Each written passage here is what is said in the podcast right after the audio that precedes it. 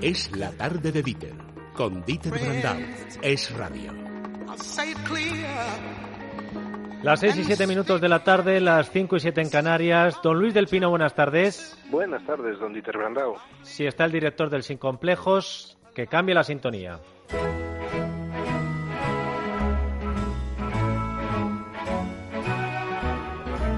Y antes de que mañana empiece su programa, don Luis, eh, ¿qué nos va a contar usted hoy aquí en Es la Tarde? Pues hombre, voy a hablar con una figura, de, voy a hablar de una figura, pues que no es demasiado conocida porque quedó eclipsada por otras figuras eh, de mayor relieve histórico a su alrededor, pero que sin embargo fue tan importante como esas dos figuras que la eclipsaron. Me refiero a Baltasar de Zúñiga. Eh, cuando uno habla de los siglos XVI y XVII de España, pues, eh, hombre, eh, piensa en figuras como el Duque de Lerma, que fue el favorito de Felipe III, o el Conde Duque de Olivares, que fue el favorito de Felipe IV, y esos dos, esos dos nombres pues le suenan prácticamente a todo el mundo. Pero hay una tercera figura, que es Baltasar de Zúñiga, que realmente jugó un papel clave entre esos entre esas dos figuras que le eclipsaron. Y Baltasar de Zúñiga fue un salmantino que nació pues creo que en 1561 y que estuvo al servicio de los tres Felipes, de Felipe II, de Felipe III y de Felipe IV. Eh, con Felipe II participó en la Armada Invencible y sobrevivió al desastre de aquella Armada Invencible. Eh, a su vuelta de, de aquella aventura, pues se inició en la carrera diplomática y ya con Felipe III, pues esa carrera diplomática pues fue meteórica, fue embajador de España en París, embajador de España en Praga, embajador de España en Bruselas y después con Felipe III también ingresó en el Consejo de Estado y allí en el Consejo de Estado pues eh, tenía como rival al duque de Lerma, el favorito de Felipe III.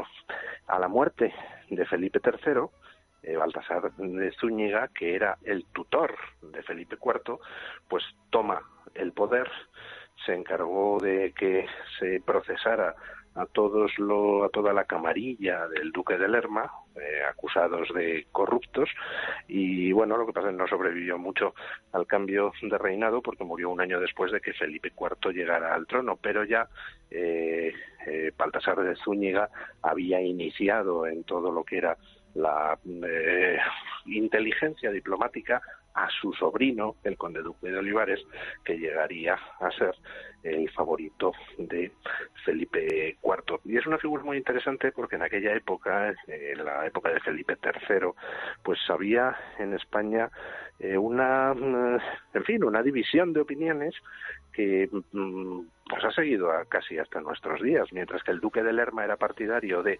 abandonar todas las aventuras europeas, eh, no entrar en guerras en Europa, dedicarse más bien pues a perseguir a los piratas argelinos y, demás, y era partidario pues eh, en fin de un modo de vivir en la corte pues no demasiado austero, Baltasar de Zúñiga era todo lo contrario, era un hombre tremendamente austero, tremendamente severo, eh, y partidario de que España recuperara su influencia en Europa que había perdido a lo largo del reinado de Felipe III.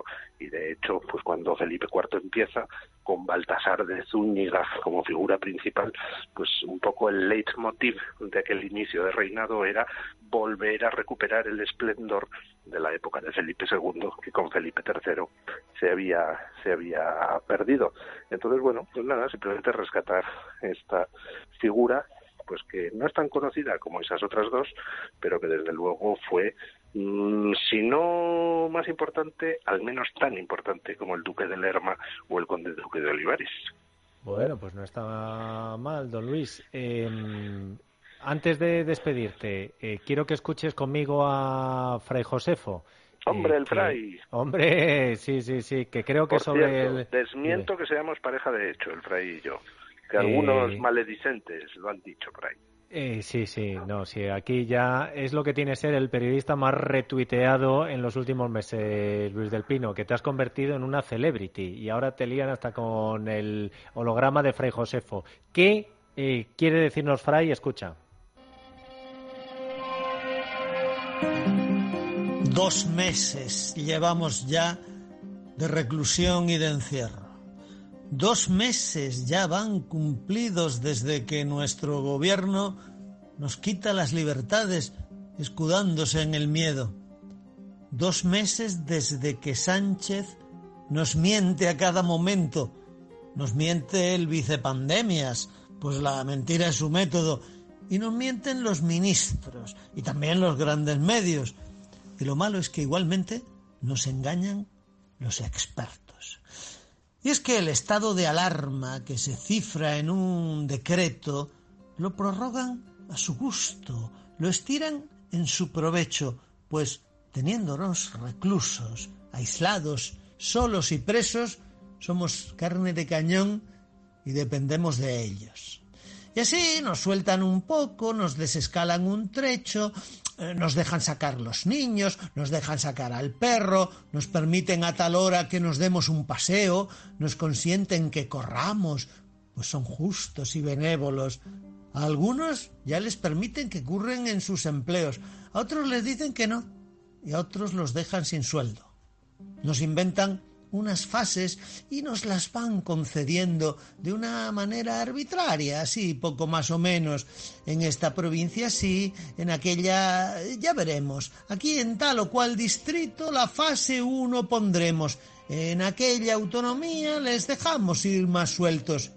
Y a otras como Madrid dejamos en fase 0. Dicen que las decisiones las toman unos expertos de una manera objetiva, de un modo ecuánime y serio, pero no nos dan razones, ni publican los criterios, ni nos dicen quiénes forman ese comité de técnicos, y nos sacan al Simón, desaliñado e incierto con su barba de dos días, su voz cascada y sus pelos, a marear la perdiz y a decir un día esto y otro día lo contrario, según como sopla el viento, que era una gripe banal, que no tuviéramos miedo, que era un asunto de China y España estaba muy lejos, que mascarillas que no, que eso era cosa de histéricos. Y cuando ya la pandemia agobiándonos tenemos y cuando ya sin parar sube el número de muertos, entonces ya hay que buscar responsables de los hierros, culpables de la desidia, causantes de los siniestros. Y esos responsables son el destino, por supuesto, el azar, el infortunio y los hados, siempre inciertos. También las redes sociales que extienden bulos diversos y culpables también son algunos gacetilleros que critican las medidas benéficas del gobierno.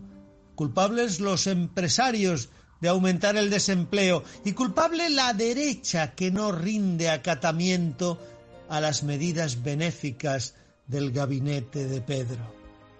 Culpables los que golpean cacerolas y pucheros, sartenes, ollas y cazos y ruidosos instrumentos en ventanas y balcones por mostrar su descontento. Culpables los ciudadanos que ya no se quedan quietos.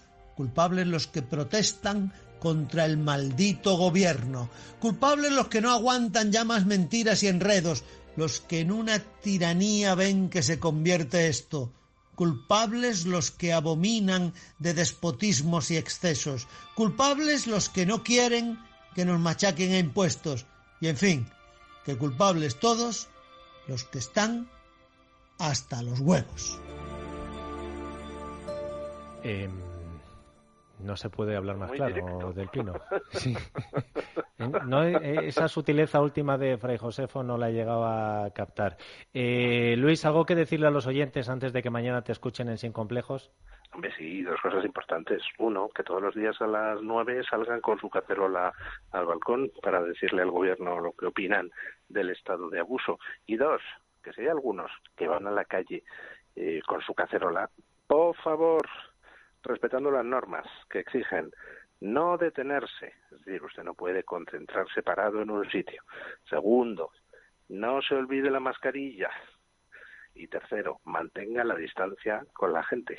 porque bastante mal estamos como para encima dar facilidades de propagación al virus. Bueno, pues eh, ahí queda, ahí queda lo que les ha dicho Luis del Pino, yo se lo recordé ayer, em, citando lo escrito en Twitter por el director de Sin Complejos. Muchas gracias, Luis. Venga, un abrazo.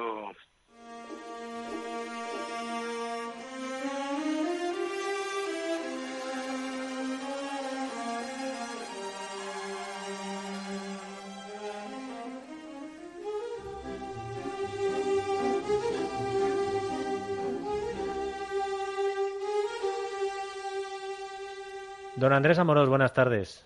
Eh, buenas tardes. Eh, antes de nada, Dieter. A ver, a ver. Eh, como concluyó el romance nuestro muy gran fray Josefo, me toca a mí comentar al mejor de los toreros, con dos libros magistrales, pero de género opuesto. Bueno, lo hace te estás aficionando, ¿eh, Amorós? Es que, es que siempre da gusto ir a la saga de los que lo hacen bien, ¿eh? Bueno, lo que pues, hemos escuchado... Mira, mira, no, déjame, déjame, déjame. si a mí me preguntan ¿Qué es Andrés Amorós? Yo les diré, Andrés, digo, una persona que mira el calendario. Porque hoy, 15 de mayo y mañana, 16 de mayo, no puede ser más oportuna las recomendaciones de Amorós. Claro, mira, hemos escuchado un fragmento musical de la oración del torero de Joaquín Turina, y es que mañana se cumple el centenario de la muerte de Joselito el Gallo, exactamente 100 años, el 16 de mayo de 1920. Lo mató un toro en Talavera de la Reina, y mañana, si hubiera habido toros en San Isidro y en cualquier otro sitio, pues se hubiera guardado un minuto de silencio después del paseillo Fíjate que es el único caso de un torero al que 100 años después se le sigue manteniendo ese honor.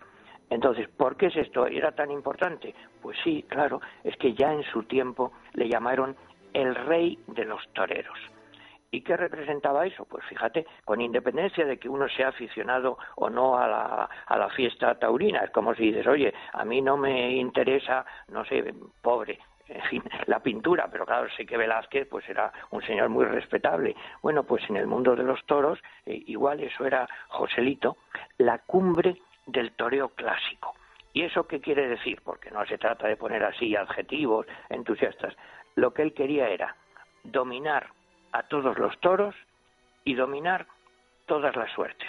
Es decir, lo que se llama la lidia completa. Y por eso se identificaba con su arte como los más grandes de cualquiera de las artes. Bueno, este señor Joselito era sevillano, era de una familia taurina y fue un niño prodigio, era el hermano pequeño de Rafael el Gallo.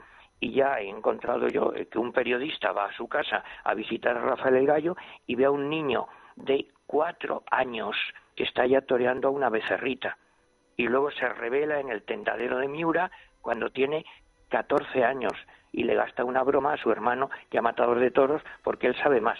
Bueno, aparte de eso, históricamente hablando, hay que reconocer una cosa, esto es lo que se llamó la edad de oro de la tauromaquia, la competencia de Joselito y Juan Belmonte, que acaba con la muerte de Joselito, que los dos eran íntimos amigos, pero suscitaban unas polémicas enormes porque eran dos estilos opuestos y complementarios. Mira, es muy fácil de entender. Joselito y Belmonte. Pues la razón frente a la pasión, la cabeza frente al corazón, la técnica frente a la estética. ¿Cuál es mejor? Bueno, los dos. La diferencia es muy clara también personalmente. Mira, Belmonte era un genio en todo, pero era un personaje extraordinario, novelesco, llamativo. Hubiera podido ser un genio en cualquier cosa. En cambio, Joselito era solo torero y nada más que torero. Vamos a ver, tú te imaginas, y pregunta, perdona la pregunta, ¿tú te imaginas a don Alfredo y Estefano haciendo otra cosa que no fuera jugar al fútbol? Lo siento, pero no. Pues no, claro. Bueno, pues Joselito igual. Es que a mí me contaba Marcial que si iba viajando en agosto, en aquella época que los viajes eran largos, digamos de Almería a Bilbao, y tenía que hacer noche en medio, un día sin torear, pedía que le encerraran un toro para torearlo, una vaca porque no podía estar un día sin igual que me imagino que don Alfredo no podría estar un día sin tocar el balón. Bueno, esto también, estas dos maneras de ser, en cambio Belmonte hubiera podido ser otras cosas. Él quería ser, decía, explorador en África, muchas cosas muy peculiares. Conclusión que esto tiene. Como personaje es mucho más interesante Belmonte y le atrae más a los escritores, a los artistas. Como torero es mucho más completo y más perfecto Joselito y le atrae más a los profesionales. Eso también da lugar a una cosa, te decía dos libros magistrales, pero de géneros opuestos, claro, porque sobre Belmonte se escribe un libro precioso, que yo lo recomiendo, de Chávez Nogales, el gran periodista, que todos los libros de Chávez son magníficos, pero este también lo es. Bueno, Chávez Nogales no era aficionado a los toros, pero era amigo de Juan Belmonte y recoge sus declaraciones, lo escribe casi al dictado. Un libro que se llama Juan Belmonte, Matador de Toros. Está en el libro de bolsillo de Alianza Editorial. Y yo lo recomiendo siempre si alguien me dice, bueno, yo no sé nada de ese mundo, ¿por dónde entro? Hombre, pues quizá lo mejor para empezar, pues leer esta biografía novelada de Juan Belmonte por Chávez Nogales. En cambio, Joselito suscita otra cosa, porque su biografía pues apenas tiene interés, hombre, salvo los muy expertos ya. Joselito lo que suscita es un tratado de tauromaquia, un libro que es de don Gregorio Corrochano, el mejor crítico, el crítico de ABC, Corrochano, que además asistió a su muerte, y se titula el libro ¿Qué es torear? Introducción a la tauromaquia de Joselito. Es decir, es un tratado técnico. Bueno, decían la broma más o menos triste, decía eh, Juan Belmonte, José me ganó la batalla en Talavera, al morir, porque se convirtió en un mito.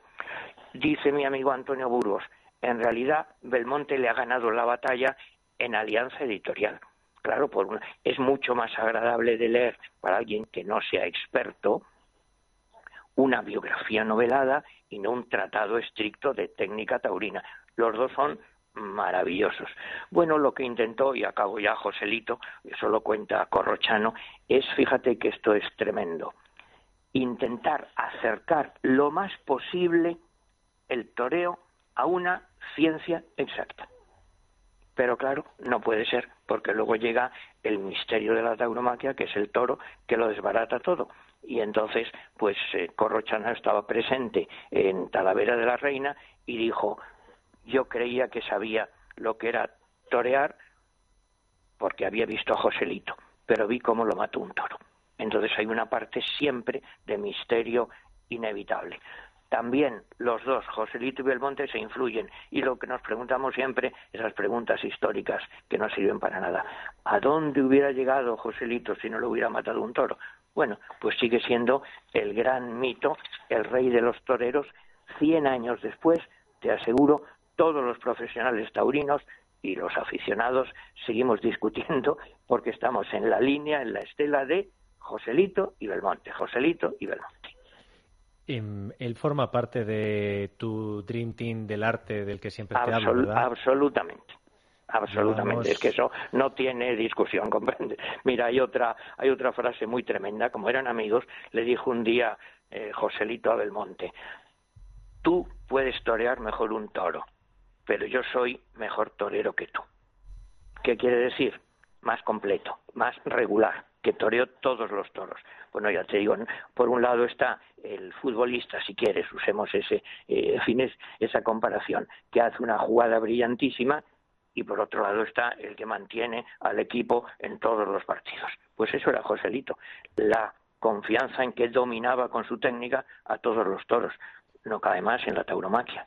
Fíjate, Andrés, que tú también en otras ocasiones nos has contado la vida personal, el carácter de muchos genios que a lo mejor, a lo mejor no, porque no sé si coincide y es eh, casuístico o pasa como en todo que habrá de todo, pero em, muchos genios eh, admirados por su arte, luego tienen un carácter o tienen un trasfondo que no los hace tan agradable, eh, pero también el mal genio eh, conlleva una exigencia que necesita el artista para ser de lo más grande. Por ejemplo, Alfredo Di Stefano tenía su carácter. Eh, claro, sí, sí. No sé si, si en el caso de Joselito también, pero están poniendo. Era muy, buena persona, pero claro, tenía una cosa que es el orgullo profesional. Eso sí, que eso es fundamental. no sé si estás viendo la serie, porque no sé si a ti te gusta el baloncesto tanto como a mí, pero el, último baile de Michael Jordan en el que El, mejor jugador de la historia en el baloncesto, eh, cuando le ponen, dice, sí, sí, sí, a lo mejor puedo parecer antipático, pero para ganar seis veces la NBA, tienes, que, tienes que resultar antipático hasta a tus propios compañeros, porque les tienes que exigir lo mismo que te exiges a ti. Dice, yo a ellos solo les exigía lo que me exigía a mí mismo, y por eso llego a ser el más grande.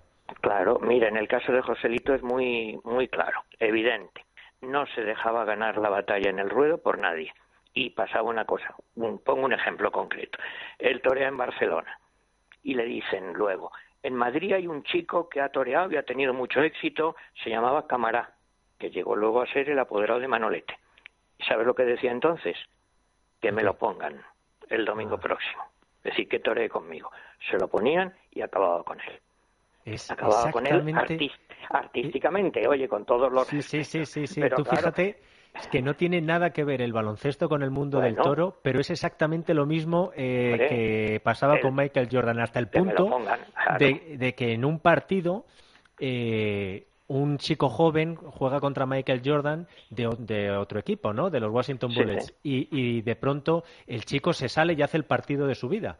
Y, y cuando se va, eh, dice, le dice algo así como bien jugado Mike a Michael Jordan. Y entonces Michael, Michael Jordan le dice a sus amigos a sus compañeros dice el siguiente partido lo jugamos en su casa dice que me lo pongan que me lo pongan que, me lo pongan. Bueno pues era, era mentira lo de la frase. El chico metió los puntos y se fue sin decir nada, pero para motivarse, Michael Jordan se inventó el mismo lo de este me ha retado, me ha dicho, me ha hecho y, al, y, al, final pues eh, le destrozó luego en el siguiente partido, lo humilló y de ese hombre ya no se sabe nada. el que me pues lo pongan es de da igual sea toro, pintura, literatura, teatro o fútbol. El orgullo profesional. Mira, decía don Gregorio Corrochano una cosa muy que está muy bien visto.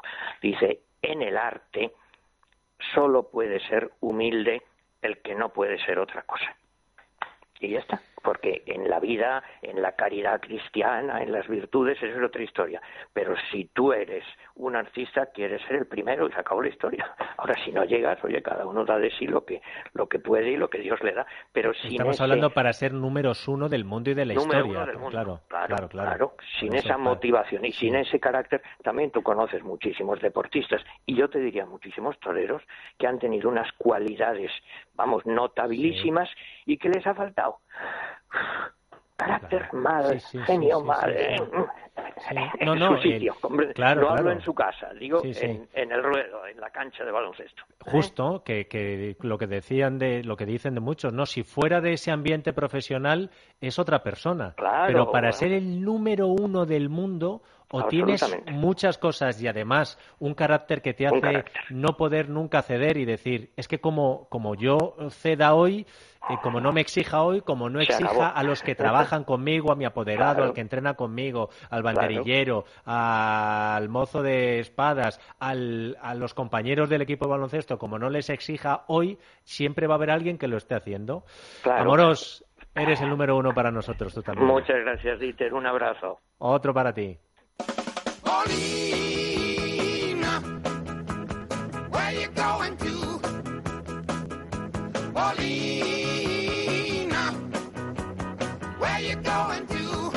Bueno, estaba hecho una recomendación televisiva, esa serie que tienen en Netflix, El último baile de Michael Jordan. Pero para las recomendaciones televisivas, nosotros tenemos a nuestro gurú. Pablo Molina, buenas tardes.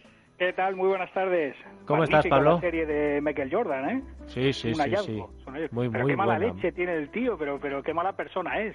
Hombre, dice, que, dice que todavía odia a los a, los de Detroit, a los Pistons. y lo dice perdona, y los de los Pistons le siguen odiando todavía a él. sí, sí, sí. bueno, ¿qué me recomiendas tú de la televisión para este fin de? Bueno, vamos a empezar con hoy, con este, con, esta noche, con eh, este viernes, con, ese misterio que es eh, eh, la sexta y sobre todo el programita de Ferreras de los viernes por la noche que a mí me tiene eh, entusiasmado. coronavirus, dos puntos, en la economía en la UCI. Este es el título del programa, pero ojo, que lo ilustran con, con, lo anuncian con imágenes de la película de Bergman, El séptimo sello, donde aparece la muerte, la peste, etcétera, y con un subtítulo que dice, bueno, tranquilos que tras las grandes epidemias está demostrado, hay un estudio de una universidad de San Francisco, tras las grandes epidemias, las grandes pandemias, los salarios suben. O sea que tenemos que estar contentos, o no, o no tenemos que, no sé, no sé qué, qué es lo que quiere decirnos aquí la sexta. Sí, pues eh, complicado. un poco, un poco, más cosas, Pablo. Más cosas. Mira, el sábado eh, hay un canal, el canal TEN del Grupo Secuoya, que se puede ver a través de Movistar. Eh, otro de estos, eh, de estos canales enigmáticos. las teleseries, las series de, de reality, de docurrealidad, hay una que se llama Millonario Busca Esposa, está muy bien. Son a, partir de las 5 de las 5 menos 20 de la tarde del sábado en el canal TEN, pues tres episodios consecutivos de Millonario busca esposa y a continuación, tres episodios también, pero de otra serie que se llama Parejas Asesinas. De, gente que ha matado a su pareja. O sea que yo creo una tarde del sábado todavía más lisérgica que la del viernes. No sé si para una cuarentena es lo más apropiado, pero es verdad que, oye, tiene su público, ¿eh? Sí, sí lo tiene, sí. Y el domingo volvemos a la normalidad, dentro de lo que puede ser normal esto. Eh, la sexta, Ana Pastor entrevista a la ministra de Exteriores, que es un personaje de, también de lo más raro, de lo más excéntrico que hemos visto en las últimas décadas en la política. Pero terminamos bien el domingo por la noche, Dieter con la 2, Los Imprescindibles, a las nueve y media, dedicado a Lola Flores. Ah, mira. Oye, en la 2, pues no está en mal. En la 2, a las 9 y media el domingo. Se cumplen eh, hoy años redondos desde la muerte de Lola Flores. Eh, ¿Cómo pasa el tiempo? En 25 años creo que se cumplen de la muerte de, Lola Flores. Eh, y además te voy a decir una cosa, Molina, y si no, siempre se puede buscar porque, bueno, yo los tengo grabados, pero si no, seguro que los echan en Discovery a nuestro Frank Cuesta que dice que se acuesta todo el día, todas las noches escuchándonos. Bueno, pues nosotros, yo por lo menos el fin de semana, que es cuando tengo más tiempo, siempre que aprovecho me pongo con la familia a ver al tío Frank. Ya no sé Frank Cuesta es otro de los que dicen que me lo pongan. Eh, ahí, sí, señor. Sí, señor. Para eso se tiene que ser el número uno, macho. Claro, y además este sí que dice que me lo pongan. ¿El qué? Pues dice, pues mira, no tienes una boa constrictor, un elefante o un puma o algo, pues dice, yo me pongo. un abrazo, Molina. Un abrazo, hasta la semana que viene. Adrián González, director de comunicación de Mundo Natural, buenas tardes. Buenas tardes, Iter. A ver, ¿y, ¿y tú qué nos recomiendas, Adrián? Pues mira, para esta fase 0,4, 0,3, 0, entre 0,4 y 0,1 es imprescindible que empecemos a autoprotegernos. Autoprotegernos eh, no solamente en la parte superficial, como son los superficiales que nos están recomendando, que te laves las manos pero que no se mascarilla. No, lávate las manos, usa gel desinfectante, usa también las mascarillas. De hecho, en las parafarmacias Mundo Natural las tenemos con un 20% de descuento, la KN95 homologada de FPP2 y además no te quedes en esa parte, en esa primera barrera de defensa. Entra a la segunda línea de defensa y a la tercera con Inmunoplus, un suplemento que en una sola cápsula contiene el chitaque, gran acumulador de nutrientes. Cuando quieras alimentarte y no tengas eh, mucho apetito, pero quieras alimentarte bien, nutrirte bien, toma la feta chitaque o cualquiera de ellas que son grandes acumuladores de nutrientes. El calostro, hasta 75 factores de inmunidad. Otro nutriente muy importante que tenemos que garantizar sobre todo como refuerzo a la dieta. El propóleo, la equinacia, eh, el extracto de la semilla del pomelo, ese gran desinfectante por el cloruro de besentonio que aporta, junto con la vitamina C que contribuye al buen funcionamiento del sistema inmunológico. Tienes todo, Dieter, para ir a la calle eh, protegido, autoprotegiéndote y también cuando tú te proteges estás protegiendo a los demás y cortándole las alas al virus. Por lo tanto, es muy importante Inmunoplus.